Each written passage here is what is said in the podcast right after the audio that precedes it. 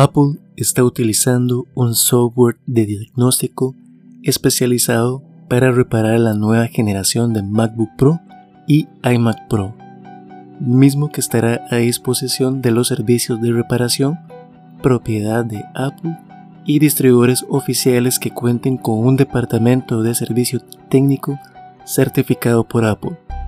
Este software se encarga de comprobar el correcto funcionamiento del chip T2.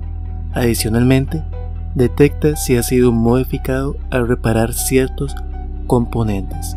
El chip T2 es el responsable de la gestión de seguridad del sistema, almacenamiento y reconocimiento de la huella dactilar para desbloquear los MacBook Pro, de tal manera que, al efectuar el correspondiente diagnóstico y detectar algún tipo de modificación, bloqueará el equipo.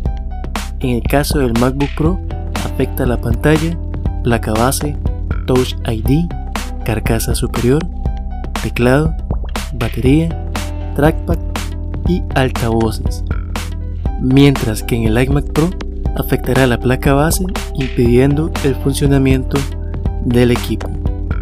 Este tipo de medidas hará que los usuarios piensen dos veces si adquirir o no un ordenador Apple, tomando como base que en muchos países no hay disponibilidad de Apple Store ni distribuidores oficiales, impidiendo la reparación del equipo por parte de personal no certificado por Apple. Google Plus cerrará en agosto del 2019. Parece ser que las redes sociales no pasan por el mejor momento debido a una serie de situaciones. Facebook y Twitter se han visto afectadas en su respectivo momento. Ahora es el turno para Google Plus, la red social propiedad de la gran G, la cual se ha visto implicada por una vulnerabilidad misma que fue corregida en su debido momento pero que recientemente se ha revelado públicamente. En un informe de Wall Street Journal, han expresado que Google Plus ha mantenido una vulnerabilidad en una de sus APIs por más de tres años, posibilitando a desarrolladores de terceros acceder a los datos privados de los usuarios de la red social, aunque estos no han sido compartidos públicamente, a lo cual Google inició un análisis llevado a cabo por el programa Project Strobe, encontrando que dicha vulnerabilidad podría haber afectado a más de 500.000 cuentas de usuarios a través de algunas de las 438 aplicaciones que usaron la API afectada. Por otra parte, Google ha emitido un comunicado indicando que no ha encontrado evidencias de un mal uso de los datos de los perfiles afectados.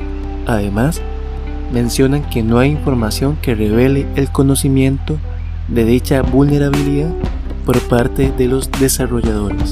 Como consecuencia de esta revelación, han decidido cerrar la versión para consumidores o el público en general, enfocándose únicamente como un producto empresarial. La buena noticia es que esos datos a los que se ha podido tener acceso no son sensibles, es decir, no son mensajes privados, sino que van desde nombres a fechas de cumpleaños.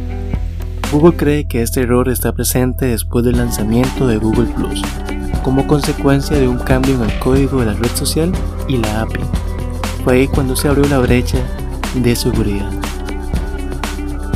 Como indiqué al inicio, se llevará a cabo el cierre de Google Plus para consumidores en el año 2019, justamente en el mes de agosto, cuando Google apague por completo la plataforma para el público en general. Así que si desea respaldar alguna imagen o rescatar contactos, es buena hora para ponerlo en práctica. De esta manera concluye el podcast de hoy, no sin antes invitarles a visitar todas nuestras redes sociales ingresar a la página web donde encontrarán más información al respecto. Hasta pronto.